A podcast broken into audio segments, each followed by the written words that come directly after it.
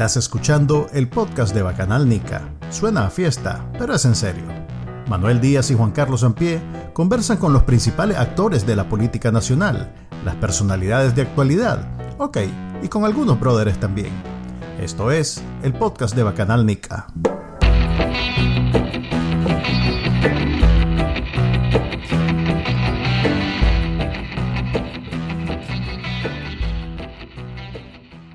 Estamos en vivo en el podcast de Bacanal Nica, episodio 32. Mi nombre es Manuel Díaz y tenemos de invitada el día de hoy. Ah, bueno, Juan Carlos Ampien nos acompaña. Aquí estoy yo también. Sí. Y tenemos de invitada a alguien eh, que, bueno, dale, presentate. Aquí todo el mundo se presenta por su propia... Estoy acostumbrada a que, a que presenten los, los Sí, sí, aquí no. Aquí no. del programa. a Manuel se le complica mucho, entonces sí, sí, lo delegó. Jennifer Ortiz, periodista nicaragüense, gracias muchachos por invitarme a su espacio. Ok, vamos a hacer una pequeña, no sé cómo llamarle disclaimer en español, pero eso es un disclaimer. Eh, Jennifer Ortiz está en Nicaragua. Así que este episodio de No Pas, de, perdón, de, el podcast de Bacanal Nica, eh, va con todas las eh, precauciones de hacer un podcast en Bacanal Nica sobre, perdón, en Nicaragua sobre noticias, política, acontecer nacional eh, y demás cosas. Así que esa es la primera advertencia del episodio de hoy, pero entremos de una vez. Hay varias cosas que queremos hablar con vos. Eh, este podcast es tanto sobre lo que pasa en Nicaragua, pero también sobre el invitado. Queremos conocer también el invitado. Eh, quiero decir que tenemos ya un par de semanas, o tal vez un poco más, de eh, siempre estar mencionando tus artículos o los artículos de Nicaragua Investiga en Bacanal Nica. Y, y uno muy exitoso fue el que hicimos a partir de tu respuesta que le hiciste a, de hecho lo hizo Juan Carlos tu respuesta que le hiciste a un vocero del gobierno, este, no oficial, todo el mundo asume que lo que él dice viene autorizado por el gobierno, pero pues él, se vende a sí mismo como un opinador político, un periodista con opiniones políticas. Estamos hablando de William Grigsby, el director de radio La Primerísima. Eh, él en su programa hizo un montón de acusaciones. De hecho, en la, primer, la primera vez que te hizo acusaciones me incluyó a mí también, pero ya después te agarró de encargo. Eh, este, tu, carta, no sé si querés comentar algo, definitivamente no querés decir nada, pero nosotros hicimos todo un, una, una especie de comentario de lectura de todo lo que vos le dijiste, pero bueno, ¿Tenés algo que decir? No, en primer lugar, sí quisiera, muchachos, eh, decirles que a veces me gustan más las versiones de Bacanal Nica que las del mismo Nicaragua Investiga. Así que por ahí muy contenta de que ustedes retomen el, retomen el, el, trabajo del equipo. No, a veces uno quisiera decir las cosas así como las dicen ustedes, pero sabemos que no se puede. Tenemos nosotros líneas que guardar porque ustedes hacen humor, sátira política, nosotros no estamos haciendo eh, nada parecido, estamos haciendo noticias y pues tenemos que guardar la compostura, pero de verdad que yo... Aunque debo decir, debo decir que, que, mis interacciones con Jennifer, que no ha sido muchísimas, pero debo decir que Jennifer tiene muy buen sentido del humor. o sea que si alguna vez querés escribir en Bacanal Liga, están abiertas las puertas. Este, Sí, vamos a usar un seudónimo ahí. a, mí, me encanta el humor y, tengo un poco de humor negro y a veces la he pagado por eso, porque cuando tenemos humor negro, a veces no medimos las consecuencias hasta muchísimo después, cuando ya es tarde. Entonces sí, con mis amigos siempre eh, tienen como esa como esa sorpresa cuando tratan Te tienen miedo. sí, es que no parece. Algo, a mí me pasa también, me dicen, no pareciera, pero ese más que no sé qué. vos, Jennifer... sí, pareciera. Ah, ok, pero sí parezco. Pero Jennifer, ahí donde la ven toda seria, sí tiene muy buen humor. Es más, yo al comienzo cuando trataba con ella, no, me, no, no, no caía en la cuenta que estaba bromeando, porque era tan así, tan bien, de, bien bien hecho las bromas y, la, y ese humor negro, entonces... Pero bueno, te interrumpí, Jennifer. ¿Qué, ¿Qué, caso más particular? Porque yo juraba que con vos había sido súper seria. Pero los poquitos de broma que hiciste... Ah. más todavía. Sí. Boom. Ok. ok, entonces, ¿Cómo archivas ese episodio en tu vida profesional? Este, yo lo considero un... La vez que lo hizo conmigo, que fue de rechivuelta, porque en realidad estaba hablando eh, yo, yo hice gran ale pues lo hice como, como dice, este, como dice el, puchica, estoy tratando de no decirle el apodo. El presidente de la Asamblea Nacional, Gustavo Porras, como dice cuando le ponen las sanciones, que él, eh, él lo ve eso como una, como una condecoración. Yo cuando el una chile gripe, yo lo veo como una condecoración también. Me parece que de alguna manera está reconociendo el trabajo crítico que estoy haciendo sobre eh, lo que hace el gobierno. Yo me imagino que vos no preferirías que no dijera nada, pues no sé. Pues no, a mí, a mí en verdad no me importa que diga o no diga, eh, porque yo creo que al final a él le pagan por eso, ¿no? Él está allá del otro lado haciendo un trabajo de vocería, de propaganda, y supongo que tiene que desquitar el salario que, que recibe, que no debe ser un salario miserable para decir y arriesgar todo lo que, lo que, lo que hace.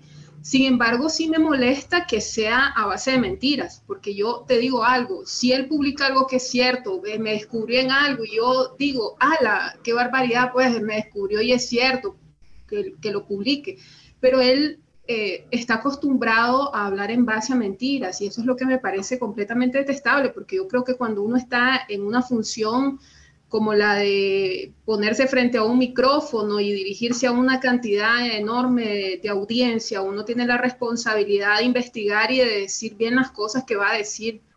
Entonces, e, eso, pues un poco de, de, lo déspota que es este señor me parece completamente detestable, como lo dije en la carta, una persona que está representando un partido está haciendo gala de lo peor que tiene esa agrupación porque es la persona a la que le dan voz oficial y es a la que están ahí teniéndola por alguna razón. Si no estuviera de acuerdo la señora Rosario Murillo con lo que él dice o la forma en que lo hace, seguramente ya no estuviera ahí, porque sabemos cómo es la señora, pero bueno, es su triste papel en la historia y sus nietos, sus generaciones, si es que tiene, ¿verdad? Yo no sé la vida de este señor, la verdad es que no me interesa, pero alguien cercano debe tener que en algún momento va a sentir vergüenza por lo que representa para la historia del país. Ok, eh, realmente es un tema cerrado entonces porque desde entonces yo he visto como que no ha tenido otra vez este, el, digamos el valor de volver a tocar a nadie, ni siquiera no a vos, pues no ha tocado a ningún periodista desde... Yo de vez en cuando lo monitoreo y he visto que ha bajado el gas en ese sentido eh, pero bueno, pasemos a algo más amplio. Em, de alguna, eh, tenemos ya un mes tal vez, que en Nicaragua eh, el tema de conversación es el COVID. la política pasó a segundo plano, de hecho los presos políticos de vez en cuando, cuando suceden cosas como lo de Sergio Ramírez, se convierten otra vez en la, en la noticia del día, pero día a día, si vos haces un monitoreo, que yo lo hago, es el COVID lo que está completamente dominando la discusión nacional. Eh, estaba viendo hoy cómo videos de la prensa, eh, pongamos ese ejemplo, la prensa se fue, hizo un video en vivo de la fila eh, que estaba en el Manolo y en menos de dos horas llevaba casi, llevaba más de 50 mil visualizaciones. Eso es extraordinario para Nicaragua. Eso quiere decir que hay mucho interés, incluso más allá de cualquier otro tema, sobre el tema del de COVID y las vacunas. Eh, vos que estás allá y que has tenido oportunidad, y me imagino que ya estás en el rango de edad de vacunarte, eh, ¿qué ¿cómo lo ves? O sea, ¿es algo realmente que se le puede criticar al gobierno o es, es, es como es? Pues no, nadie podría controlar semejante eh, creo que anda por más de un millón de personas las que tienen que vacunar y son como 10 puestos nada más. ¿Cómo se podría hacer mejor o, definitivamente se les cayó el zapote al, al mejor mono?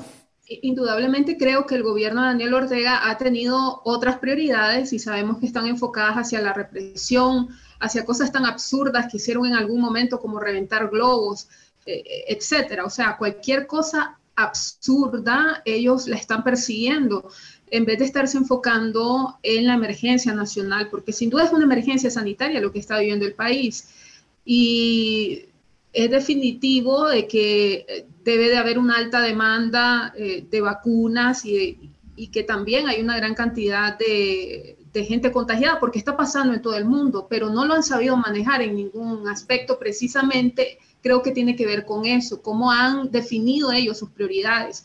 Y te lo digo porque yo he visto videos de Costa Rica, he visto videos de El Salvador y de otros países de la región centroamericana, donde el proceso de vacunación no solo es masivo y de conocimiento público, sino que también es muy ordenado. Eh, y yo no te estoy hablando de videos del Ministerio de Salud que podrían considerarse fuentes oficiales que se obligan a maquillar. digamos. Correcto. Te este, estoy hablando de medios críticos donde se nota que cada grupo poblacional eh, se ha definido un día, una hora, una fecha para cada persona y de que hay un seguimiento bastante importante y ordenado de cómo se está realizando el proceso, pero en Nicaragua no ha sido así. En Nicaragua ni siquiera, al principio ni siquiera se sabía dónde se iba a vacunar la gente. Nicaragua hasta la fecha no entrega cifras oficiales a la OPS eh, sobre cuántas personas ha vacunado un día de esto salió Daniel Ortega inventando unas cifras y lo digo inventando porque es claro de que Nicaragua no está vacunada ni, o sea, es un porcentaje mínimo el que está vacunado. el último número que, que, se dio a conocer era 3%, según la OPS. Lo que nos pone en la cola de toda de todo el continente americano. Solo ah, Haití ah, ah, tiene menos gente vacunada. ¿Qué? Haití siempre le salva la siempre le salva la, vida al comandante. Sí. Pues sí, sí, bueno, y, también entendamos que Haití acaba de vivir una situación política caótica, ¿no? Y seguramente si ellos no hubieran pasado por eso, eh, tuvieran más alto índice de vacunación que nosotros, no lo dudo. Ahora, la dictadura de Daniel Ortega, el control que tiene de todas las instancias de Estado y además del ejército y la policía, podría crear, digamos, un escenario perfecto para poder organizar logísticamente una, vacuna, una vacunación como que si fuera una campaña militar. O sea, no lo hacen. ¿Por qué no lo hacen? Porque no, ¿Por qué no quieren hacerlo? Realmente, porque los medios los tienen.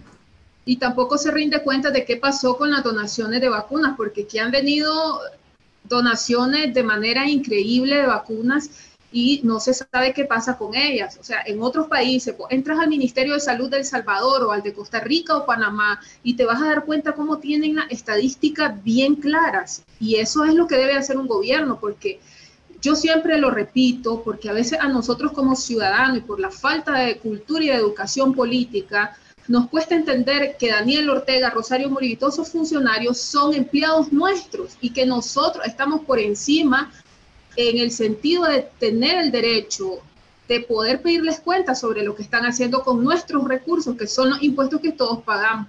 Pero bueno, estamos en Nicaragua y esto es como una finca donde el capataz Daniel Ortega y, la patrona Rosario Murillo, pues lamentablemente hacen las cosas a su medida y a su manera. Ok, hay una, acabas de mencionar el tema de las vacunas y de dónde vienen. Eh, por ejemplo, las que compra de Rusia, no tenemos idea de cuántas compra, cuánto valen. E, eso es, digamos, compadre hablado, porque hay una afinidad ideológica entre Rusia y Nicaragua. Eh, ahorita las que se están poniendo no son las vacunas rusas, o sí son las vacunas rusas. ¿Qué sabes al respecto? Es que no te dicen qué vacunas te van a poner, o sea, no dicen tal día vamos a vacunar en tal lugar y va a ser tal vacuna la que vamos a aplicar, no sabes hasta que la persona llega y recibe la tarjeta de vacunación, se da cuenta que, vacuna le están, le están aplicando. Y algo muy particular es que esta vacuna rusa eh, no la aceptan muchos países en el mundo. Entonces, si un nicaragüense quiere viajar a otro país, básicamente no lo va a poder hacer porque eh, la mayoría de vacunas que están poniendo en Nicaragua son vacunas rusas. Entonces es como que te estén haciendo país por cárcel de alguna manera, porque al final de cuentas te están, te están supuestamente inmunizando, pero eh, hay otras cosas que también te permitiría la vacuna, como salir del país eventualmente por cualquier razón que querrás hacerlo y, no todo el mundo lo va a poder hacer.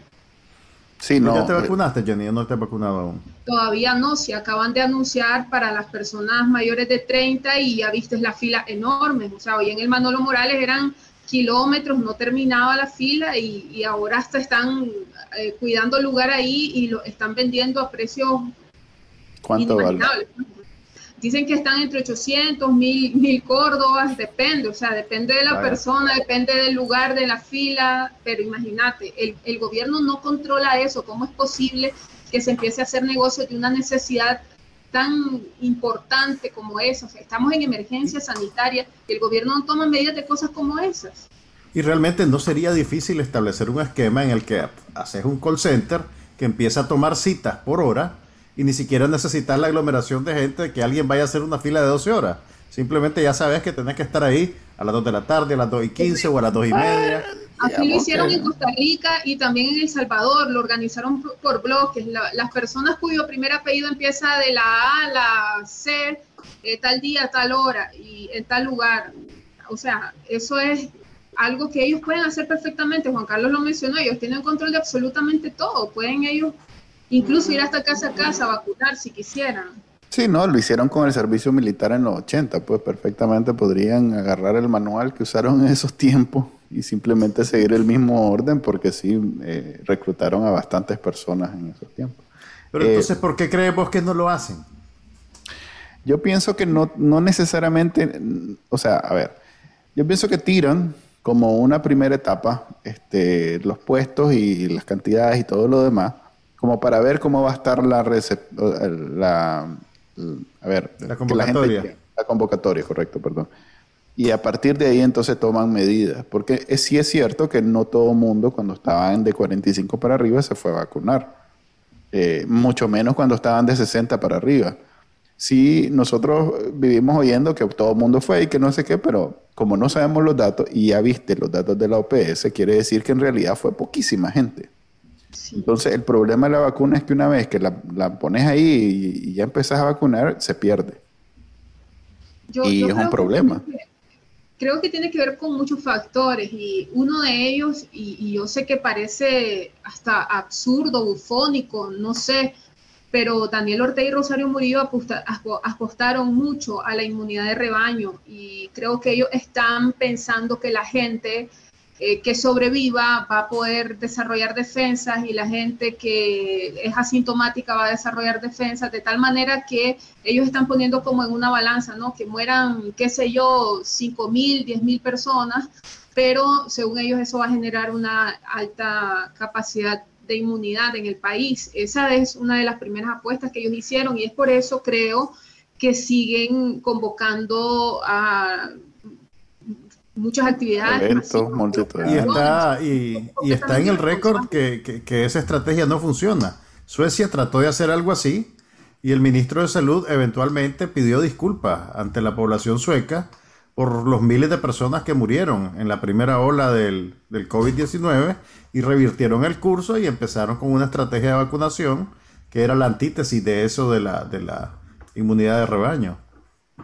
Sí, pero es que es la única alternativa que a mí se me ocurre eh, que están haciendo ellos porque no hay otra explicación para que continúen haciendo actividades masivas. Hoy salió el Consejo Supremo Electoral diciendo que no va a permitir más de 200 militantes en una campaña electoral, pues un salvón para los partidos colaboracionistas porque no tenían capacidad de reunir 200 militantes, ¿verdad? De, eso queríamos hablar a, a partir de cierto minuto, pero ok, ya que lo tocaste.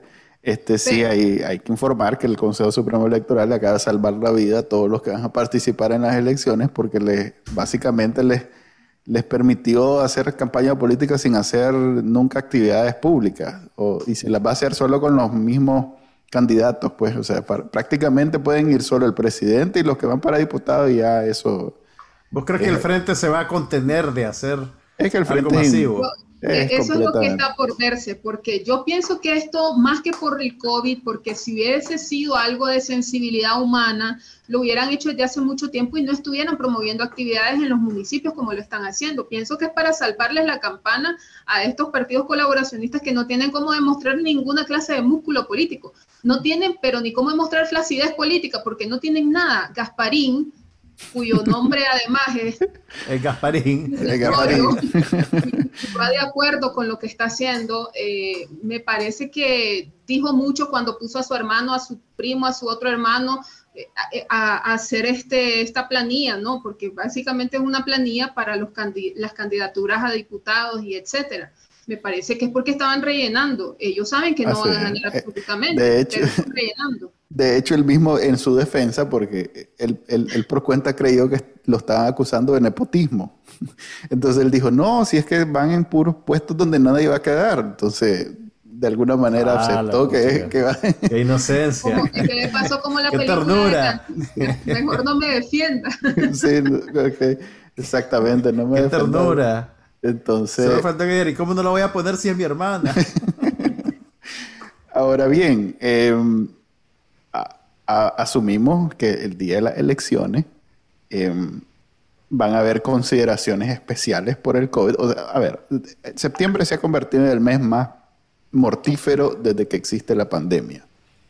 Eh, y las elecciones son en noviembre. Quiere decir que si de aquí a noviembre, o sea, menos de dos meses, no se han vacunado absolutamente, o por lo menos el 50% de los nicaragüenses, lo cual quiere decir que tienen que vacunar al 40 y algo por ciento de Nicaragua. No va a pasar porque Daniel Ortega dijo que su meta es el 32% de la población. Pero igual, el 32% significa que tiene que vacunar a por lo menos el 29, 28% eh, en menos de un mes, o, un mes, digamos, un mes y algo. Eh, asumamos que eso no va a ser posible este, a, pesar de, las grandes capacidades del gobierno sandinista, pero asumamos que no se va a poder. Eh, ¿Cómo van a funcionar las elecciones? Primero que hay ese, ese desinterés porque va el, Frente Sandinista con, con, con minimis, pues va con pura gente que bien podría considerarse aliados del Frente Sandinista. Entonces, ¿quién va a irse a arriesgar? Además de que no hay interés en votar por nadie, pues, más allá de los que van a votar por el Frente Sandinista. Además de irse a pegar de un COVID, ¿cómo van a resolver ese problema? Porque a él le conviene que se vean filas votando.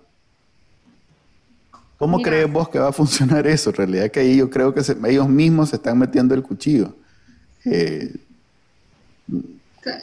bueno, a ellos no les interesa si la gente se va a contagiar o no. La consigna es ordene, señor, ordene y la militancia lo tiene que cumplir. Esa es la disciplina sandinista o la disciplina partidaria que lo llevó a la guerra. Eh, o sea, un montón de cosas que les han ordenado que parecen inverosímiles y que cualquiera en su sano juicio con cuatro dedos de frente no lo haría, pero lo han hecho, porque desafortunadamente así funciona el partido sandinista. Pero sí te voy a comentar algo. Hace poco casualmente recibí un mensaje de una persona que había trabajado para ellos. Ya no está en el país, se fue. Y me dice, mira, fíjate que me están diciendo de que el Frente Sandinista está ordenando a todos sus militantes que van a trabajar para la campaña electoral. Hay una, hay una señora en un municipio que trabajaba para las mesas electorales y este año dijo que no, que no quería participar, entonces la van a obligar a que ande en las caravanas recogiendo a la gente con unos listados, porque ellos tienen listados de sus simpatizantes. Entonces para tienen llevarlos que a votar. Para llevarlos a votar en unos buses, que me imagino que para eso trajeron los buses rusos, ¿verdad? No sé querrán ir por los agujeros como desafortunadamente ha pasado. Entonces mandaron a traer buses nuevos para toda esa actividad y le pregunto yo, pero ¿para qué hace eso el Frente Sandinista si ya la tiene? O sea, ya tienen los resultados de las elecciones, ya saben el 50 y punto tanto por ciento con el que van a ganar, el 80 y tanto punto por ciento con el que van a ganar y me dice algo que tiene toda la lógica del mundo.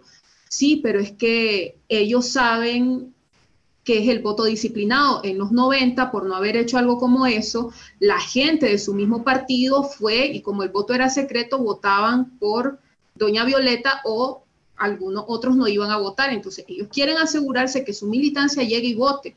Incluso yo he conocido casos de gente sandinista que dice que les piden fotografías de la casilla que marcaron. O sea, es increíble, pero todo, eso, todo eso pasa. Todo eso pasa en Nicaragua y yo no dudo que, que, que lo estén haciendo en realidad. Sí, hay un reportaje de Confidencial en donde alguien que había trabajado precisamente en las elecciones, pues contaba todas esas historias donde... A los empleados públicos, creo que les pedían que enseñaran la foto del, de la de la boleta marcada, pues. El, secretario político de su institución, me imagino que tenían algún procedimiento, alguna instancia en la que iban uno por uno porque le enseñaran la foto. Pero, mira, yo creo que el frente, a ver, tiene una necesidad patológica de controlar su imagen, especialmente en los espacios públicos, pues. De ahí viene la, la, la creo yo, la primera reacción violenta ante las protestas de abril el Daniel Ortega no podía permitirse que hubiera una manifestación en una calle en contra de políticas de su gobierno. Y en ese mismo sentido, si no pueden tener filas de gente votando para decir, mira, aquí está el frente, aquí está mi voto disciplinado, pues yo, creo que son capaces, y esto es una opinión muy personal, obviamente, son capaces de aplazar las elecciones, generar una ley especial que le permita mantenerse en el poder unos meses más para, para, para evitarse, digamos, esa, esa vergüenza, entre comillas, de que sea tan evidente la, el, el, el, abstencionismo en las elecciones. Sí, sí, pero va, a haber una enorme cantidad de abstencionismo, va a haber un porcentaje que yo creo que va a ser histórico, van a tratar de disimularlo como lo hicieron en 2017, porque lo hicieron, pero al final de cuentas todo el mundo lo sabe, ¿no? Mucha gente no quiere saber nada de política, incluso los mismos simpatizantes sandinistas están decepcionados, no quieren, no quieren votar y ahorita la emergencia es la pandemia. Y hace como dos meses atrás, eh, para el 19 de julio, yo me acuerdo que los médicos independientes habían advertido que iba a haber un rebrote entre 14 y 21 días después de las fiestas del 19 de, del 19 de julio que hacen ellos, porque se convocó a una gran cantidad de gente y vos sabes que cada persona contagiada tiene la capacidad de contagiar a por lo menos cuatro más. Entonces, imagínate cuántos miles de personas llegaron ahí. Es el brote que estamos viendo ahorita. Luego estamos viendo otra advertencia que dice que por las fiestas patrias, porque siguieron haciendo las fiestas patrias, eh, va a haber nuevo rebrote de aquí a un mes más. O sea, para las elecciones nosotros todavía vamos a estar luchando muy Vamos a estar en, un rebrote doble. Incluso fíjate que esta semana eh, hubo una fiesta por el aniversario de la colonia 14 de septiembre. Y la empresa que contrataron para producir la tarima y el sonido y esas cosas compartió videos. Y tenías comparsas, tenía gente en la calle escuchando conciertos algunos tenían mascarillas, pero obviamente no hay distanciamiento, no...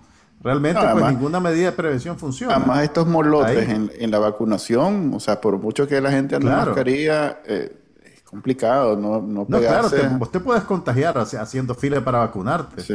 Y una vez que te ponen la vacuna, faltan días para que sea suficientemente efectiva. Sí. O sea Además, falta la segunda dosis. claro, entonces de IPEWA puede llevarte el virus. Sí sí, estamos en un país que vive en pobreza y pobreza extrema. Entonces hay una realidad de que la gente muchas veces, la misma mascarilla quirúrgica que se supone que es de un uso y que deberías de cambiártela cada, por lo menos cada tres horas, la gente se la pone varios días.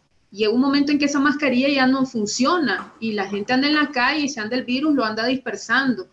Eh, en fin, las rutas de transporte urbano, nosotros hemos publicado artículos sobre eso o sea, siguen de la misma forma operando a la gente colgada de, de, de los tubos, de la ventana, o sea, de verdad que yo creo que ni Tom Cruise podría abordar esas unidades y salir ileso. Pero en realidad lo que está pasando eh, es que no hay medidas, o sea, porque no se controla el transporte urbano de Managua para que viaje a capacidad nada más. Un montón de medidas que no se han tomado Rosario Murillo dijo, tenemos que acostumbrarnos a vivir en pandemia. Sí, señora, lógico, porque la pandemia se ha extendido, pero eso no significa que es que vamos a andar por ahí viviendo como si no existiese el virus. Tenemos que ajustarnos a las normas, no, aglomeraciones, es lo primero y es lo, que ustedes más han promovido. Ok, hay, hay un detalle en, cuanto a, si bien no hacen bien su trabajo a la hora de advertir y, dar medidas de cómo debería de, la gente eh, precaver. A ver, precaver existe, no. Ser precavido con la... y que puede ser precavido con... Te entendemos, te entendemos. Cómo no pasar el virus. No eh, eh, pero también hay otro elemento que es el de los datos. Y, y yo, yo siento que no deja de ser este, hasta mérito, yo no sé, pero yo le doy su mérito al señor este que sale todos los, cada vez que hay, que hay un reporte del MINSA, al doctor con Chapatín. al señor este...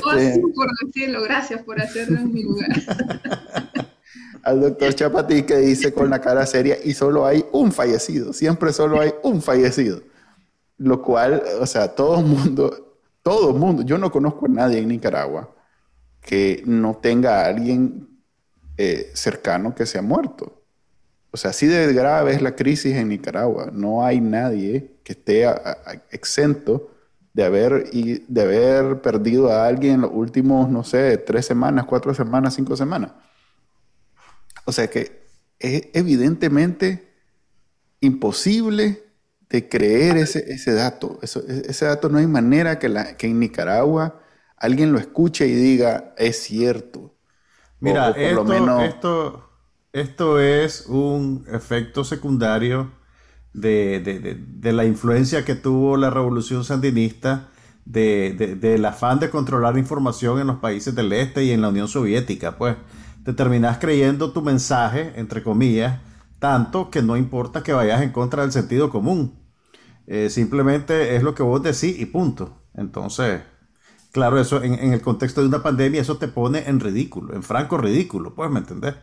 Porque todo el mundo está pasando lo mismo. Si esto fuera una epidemia inscrita únicamente a Nicaragua, pues decir a la puchica, bueno, mira Nicaragua lo que pasa, pero son todos los países del mundo. Pero es que ni siquiera tenés que, ni siquiera tenés que ver las noticias de fuera. O sea, en tu barrio vos sabés sí. que, en la cuadra se murieron por lo menos dos, tres personas. O sea, que qué casualidad que la... ponerle que una, pues. Qué casualidad que la persona que se murió cerca de tu casa, esa es la persona que dice el MINSA, que obviamente no lo ve. Yo quisiera creer que este señor eh, de, verdad dice todo lo que dice porque, como mencionó Juan Carlos, se lo llegó a creer, pero yo creo que es más nocivo, más letal y más criminal que eso. Yo creo que él a todas luces sabe que miente y que lo tiene que hacer porque es una orden de arriba. Yo le quisiera recomendar a la gente, hay una serie en Netflix buenísima que se llama Cómo se convirtieron en dictadores, que está como bien redactada hacia el estilo bacanalnica, porque es como un manual para convertirse en dictador. Con, mejores valores de producción, debo, debo reconocer. Un poquito, no tanto. Gracias, eh, gracias. Y, y, y, en realidad que, que, que, a mí me asombra porque están describiendo lo que hace Daniel Ortega, entre eso es controlar el mensaje, cómo vos vas a decir que solo hay un muerto, aunque en tu cuadra estén saliendo ataúdes a cada rato.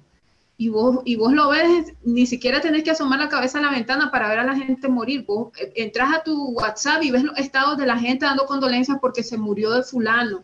O entras a las redes sociales, en Facebook, en Twitter, la gente está dando condolencias porque un conocido, un familiar se murió o te están escribiendo familiares o amigos cercanos de que tal persona que vos conoces está contagiada o, la están hospitalizando de emergencia y es lamentable lo que está pasando en el país. Una falta de control tremenda y te lo digo desde el sentido de que a mí me llamó un familiar que está grave y me dice, mira, eh, fuimos porque buscamos un internista porque no hay lugar en hospitales, trataron de llegar al alemán y el alemán ya no está recibiendo. Eso fue lo que me dijeron.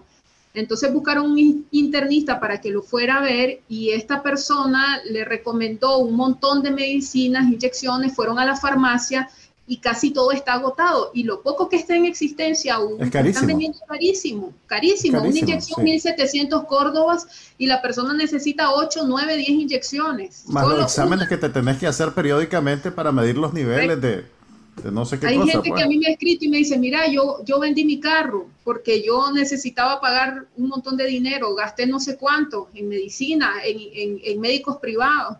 Es una, es una irracionalidad lo que está haciendo el gobierno. Minimizar la pandemia es como, eh, o sea, mira el efecto que tuvo. Como el gobierno minimizó la pandemia, la población también la minimizó y eso se está traduciendo a lo que estamos viendo hoy, una emergencia sanitaria de magnitudes nunca antes vistas. Exactamente, la gente, o sea, para bien y para mal, la gente marca la pauta según la conducta de su gobernante.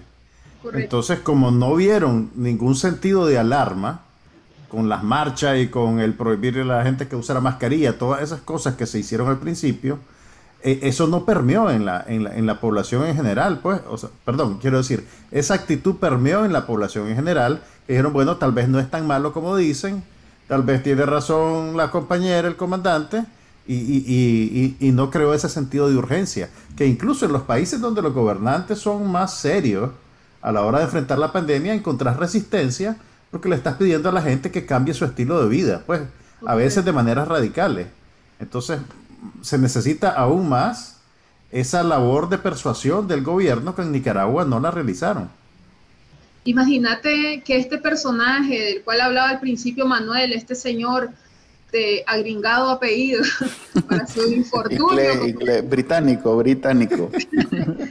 Imagínate que el señor dijo al inicio de la pandemia que este era un virus para los de los ricos y que solo los ricos estaban muriendo, que los europeos estaban muriendo y que en Nicaragua estábamos inmunizados porque éramos descendientes de las tribus y no sé qué. O sea, un, tipo... Estamos suena molote.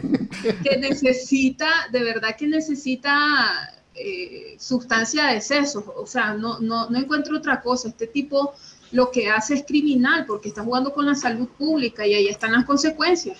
Gente muriendo. Y esa, esa, esa es una proyección de la política del Estado realmente. Pues en su función como vocero simplemente se apropió de ese mensaje. Pues el mensaje de minimizar la pandemia, minimizar las posibilidades de contagio y no motivar a la gente a tener ninguna precaución, porque era más, más valioso para ellos en ese momento que la gente se creyera que eran inmunes a la pandemia porque el comandante y la compañera son búfalos y son los que están gobernando el país. Entonces, eh, eh, se volvió, creo yo, como otra pieza de la maquinaria de propaganda. Sí, yo te aseguro que Daniel Ortega y Rosario Murillo fueron los primeros que se vacunaron. Antes que vinieran las vacunas, seguramente ya tenían ellos sus vacunas reservadas, como traen agua del Monte Everest y no sé, no sé dónde. Eso es un mito, de, verdad. Eh, es que la Rosario Murillo toma o tomaba eh, que es un agua de manantial embotellada en Francia, pues que en, en, los países desarrollados la encontrás en el supermercado y en la farmacia. Pero en Nicaragua, pues tenés que importarla y es. Llega en avión, como decimos, es avión literalmente. y es cara además. Pero es agua, pues metete. Ok, con las rosquillas que ponen ahí en Las remojas. este, ok, eh, quisiera salirme un poquito de, del tema, o bueno, tal vez tiene que ver. Eh, yo siempre entro a, Nicaragua Investiga con, con con algo de, eh, ¿cómo decirlo? Con... Me gusta porque siempre encuentro investigaciones que no tienen nada que ver con lo que está hablando todo el mundo, que es algo que yo procuro hacer también en, en Bacanalnica. Pues. Entonces, por ejemplo, hace poco este, me metí y, y había, bueno, y la de ahorita, que hiciste una compara hicieron una comparación entre cuánto invierte el gobierno en en médicos y cuánto invierte en, personal eh, militar, policial.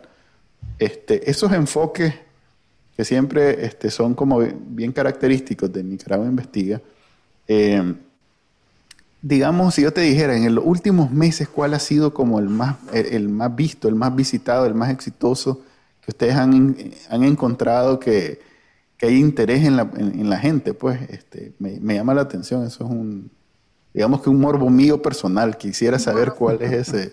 Quieres satisfacer tu morbo. Sí, quiero saber qué le gusta a la gente. tu morbo andaba de Canal 8. bueno, pasamos por ahí.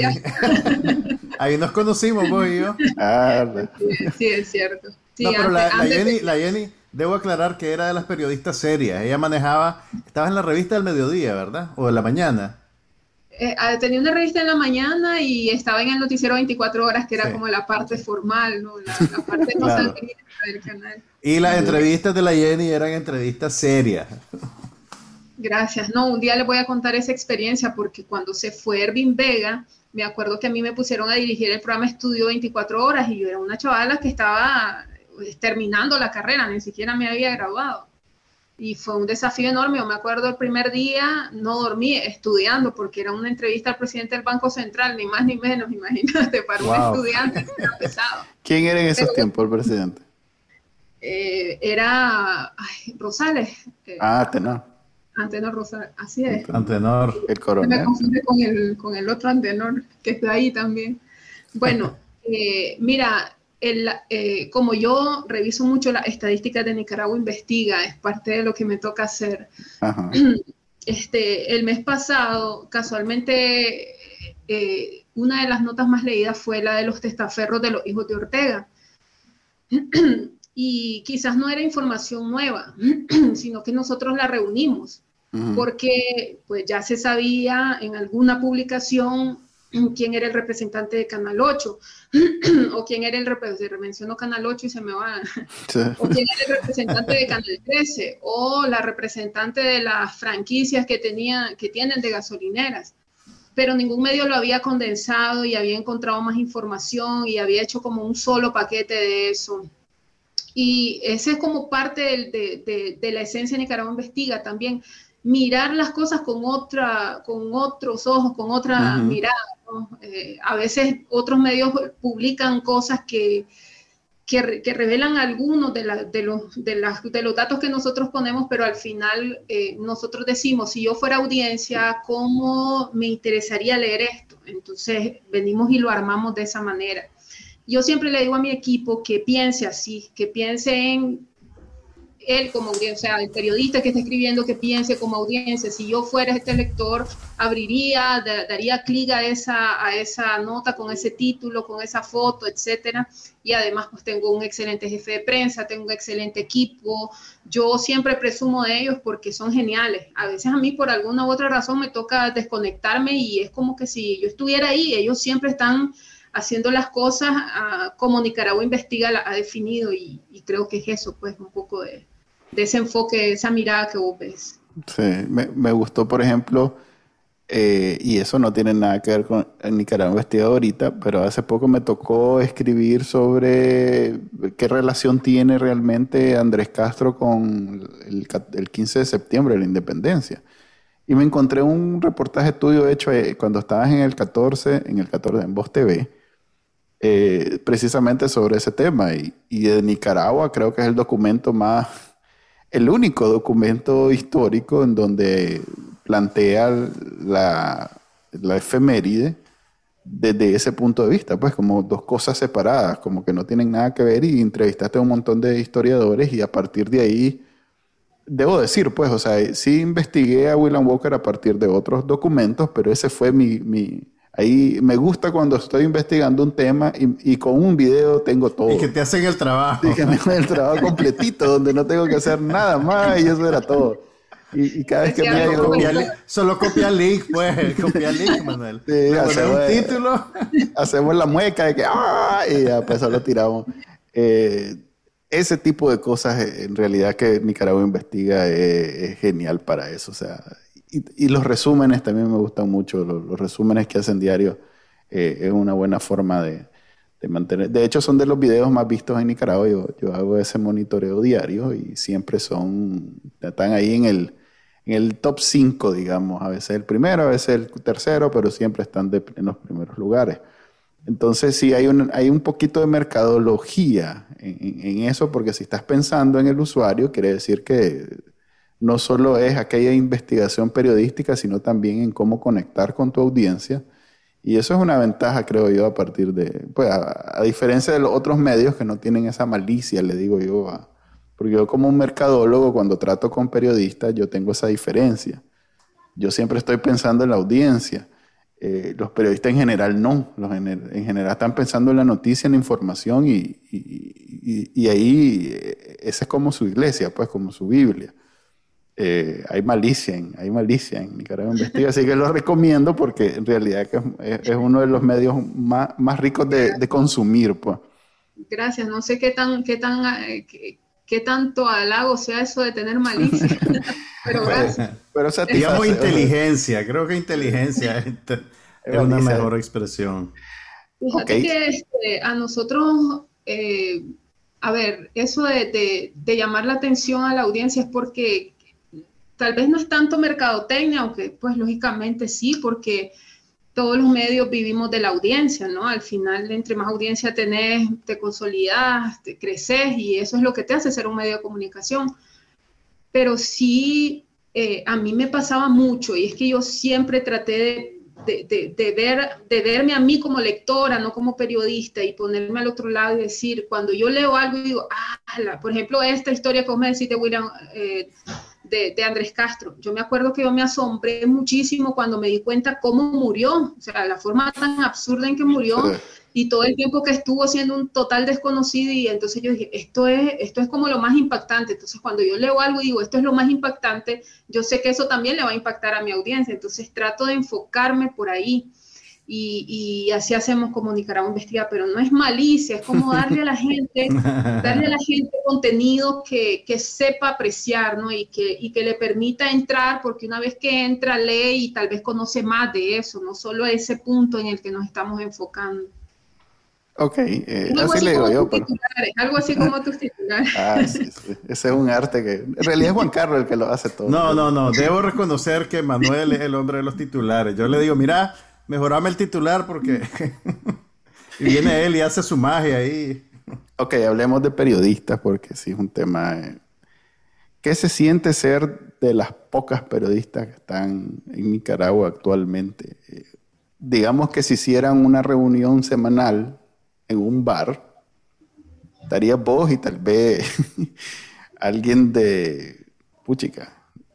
Nadie. O sea, ya solo quedan algunos periodistas de la prensa, de la corporación. Sí.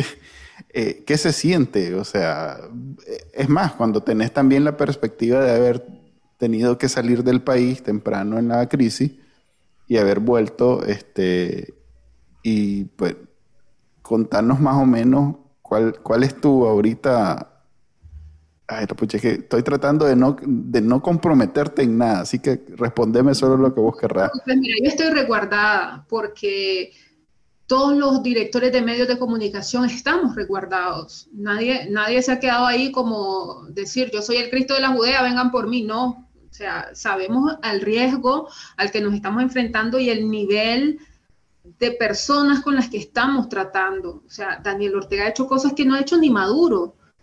Eh, entonces, a mí me parece que todos hemos tomado medidas de precaución.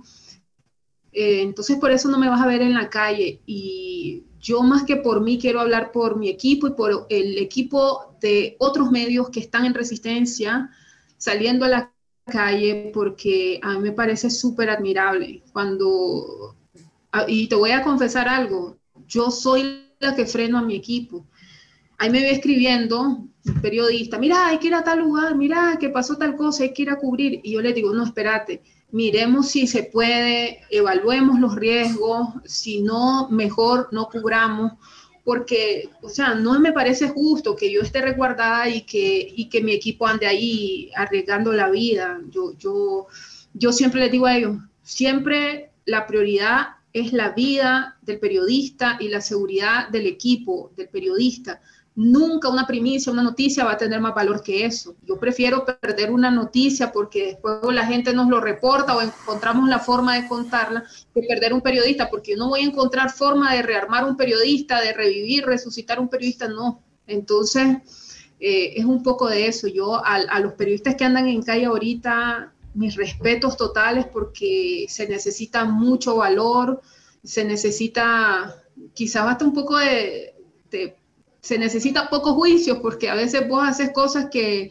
hasta después te arrepentís. Yo me acuerdo que cuando estuve en Canal 8, todavía bajo la dirección de Carlos Briceño, eh, cubrimos las elecciones de 2008 y yo me fui a meter en un lugar que parecía zona de guerra. Estaban destruyendo aquel vehículo de Canal 2. El, el Canal 2 se dio cuenta por nosotros, que lo transmitimos en vivo yo me acuerdo que parecía juego de video porque en lo que yo sacaba la cabeza me tiraban una piedra, me tiraban un mortero, me, tiraban algo y yo la metía y avanzaba detrás de otro vehículo y después detrás de otro vehículo y pasó, pero en la adrenalina vos no sabés qué estás haciendo. Te lo juro que yo solo quería contar lo que estaba pasando y yo cada vez me acercaba más y más en medio de eso y pasaron un montón de cosas, pero al final, cuando yo regreso al canal, me dicen, ¿qué hiciste? Y entonces, cuando me enseñan las imágenes, hasta ese momento yo reacciono de lo que había arriesgado.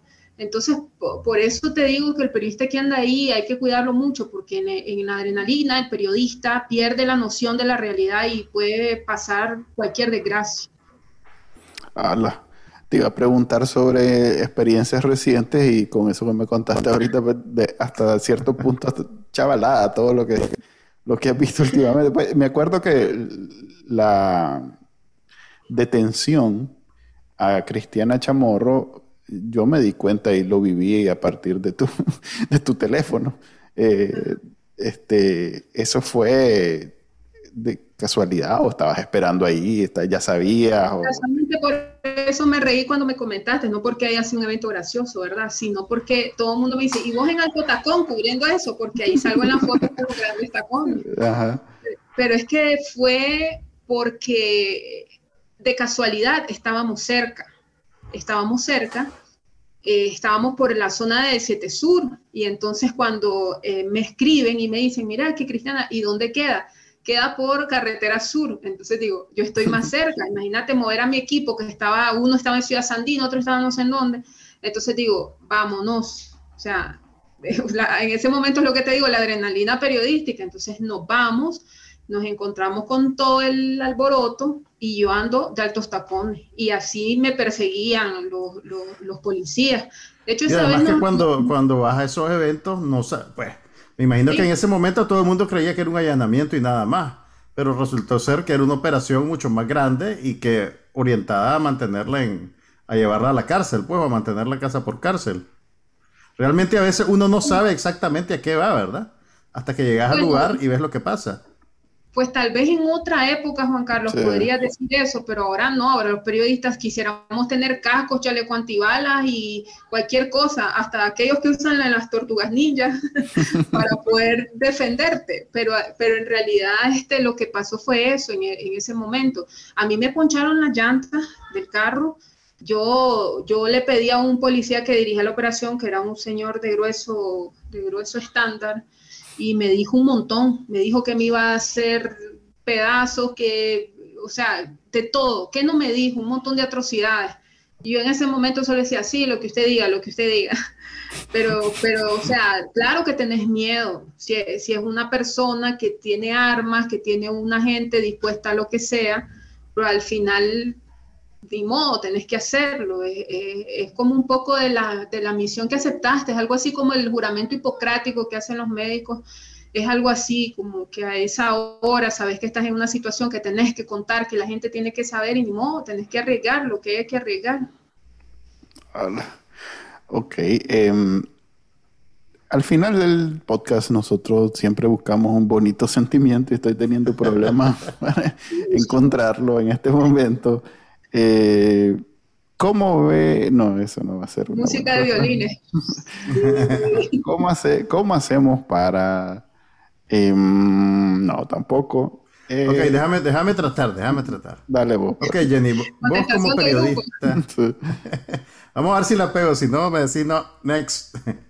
ok, vos como periodista, ¿qué quisieras que la población en general entendieran del ejercicio de tu oficio?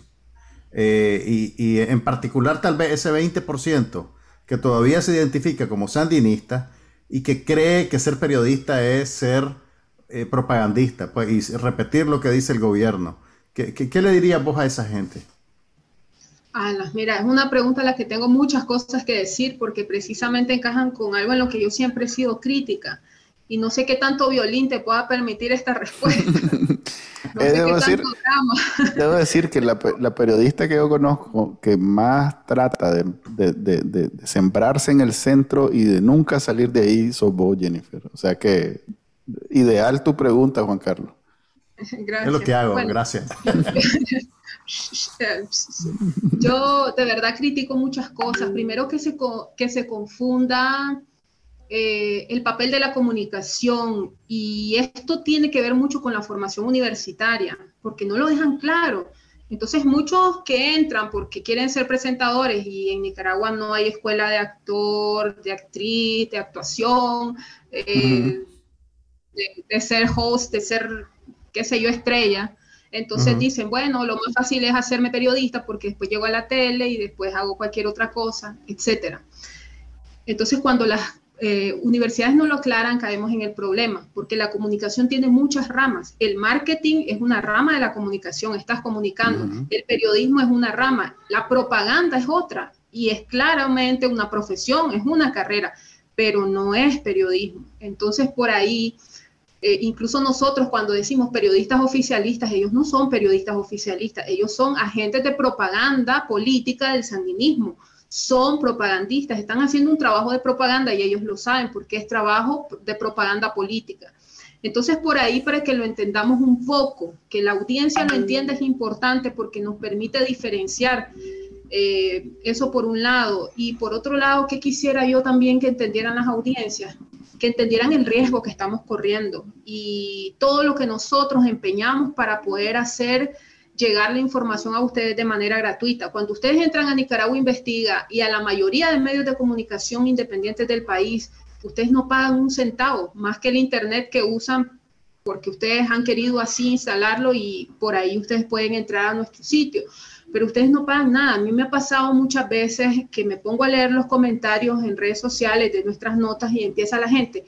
¿Y por qué no hacen tal cosa? ¿Y por qué no lo dijeron de tal forma? ¿Y por qué tal cosa? Entonces por ahí uno se, uno se incomoda porque uno dice, tanto que estás arriesgando, tanto que te empeñas, a veces la gente no sabe que un video que nosotros subimos que dura dos minutos, tardamos cuatro días en hacerlo, otros tres días en reunir la información, eh, eh, verificar, o sea, es un montón de trabajo en que se involucra un montón de gente y que la gente después solo te diga, ay, mejor lo hubieran hecho de tal forma o ¿por qué no se fueron a meter hasta allá a una zona de riesgo? O sea, que te digan esas cosas de verdad que, decepciona de tu audiencia porque vos decís, bueno, al final y al cabo estoy haciendo esto de nada, pues solo, solo para que la gente sepa.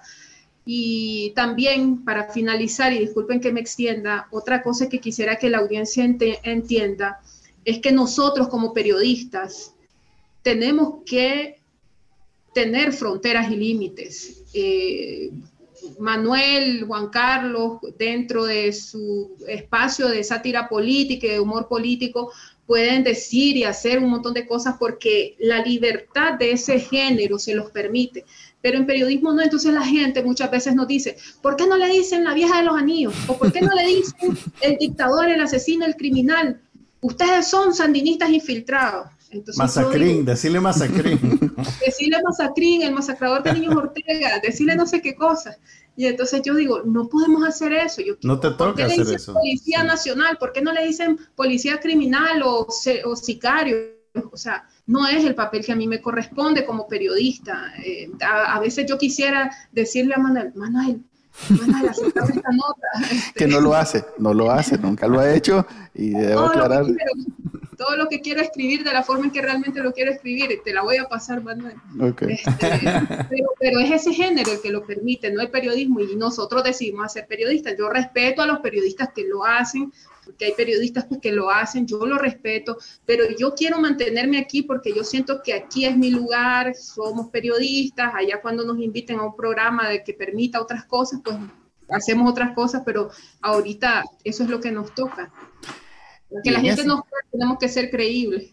Y, la verdad es que sin, aclaremos, sin tu trabajo, el nuestro se hace imposible. O sea que, gracias, no, no critiquemos lo que hace Jennifer, porque si Jennifer no hiciera su trabajo, nosotros no podríamos, hablaríamos... No tendríamos nada que comentar.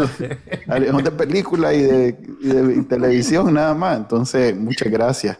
Y en ese bonito sentimiento quiero despedir el episodio número 32 del podcast de Bacananica un placer hablar con vos, Jennifer. Gracias. Gracias. Y bueno, y gracias a todos ustedes. Ya saben que todos los, todos los lunes a partir de la 1 pm vamos a tener este podcast en vivo y después lo van a poder descargar en sus directorios, programas de podcast que prefieran. Gracias Juan Carlos, se despide también Manuel, Díaz y nos vemos. Hasta luego. Este fue el podcast de Bacanal Nica. Compartilo, déjanos una reseña y enseñale a tu abuelita cómo escucharlo. Te lo va a agradecer. Suscríbete en Spotify, Apple Podcast, Google Podcast y por supuesto, también puedes escucharnos en bacanalnica.com. Hasta la próxima.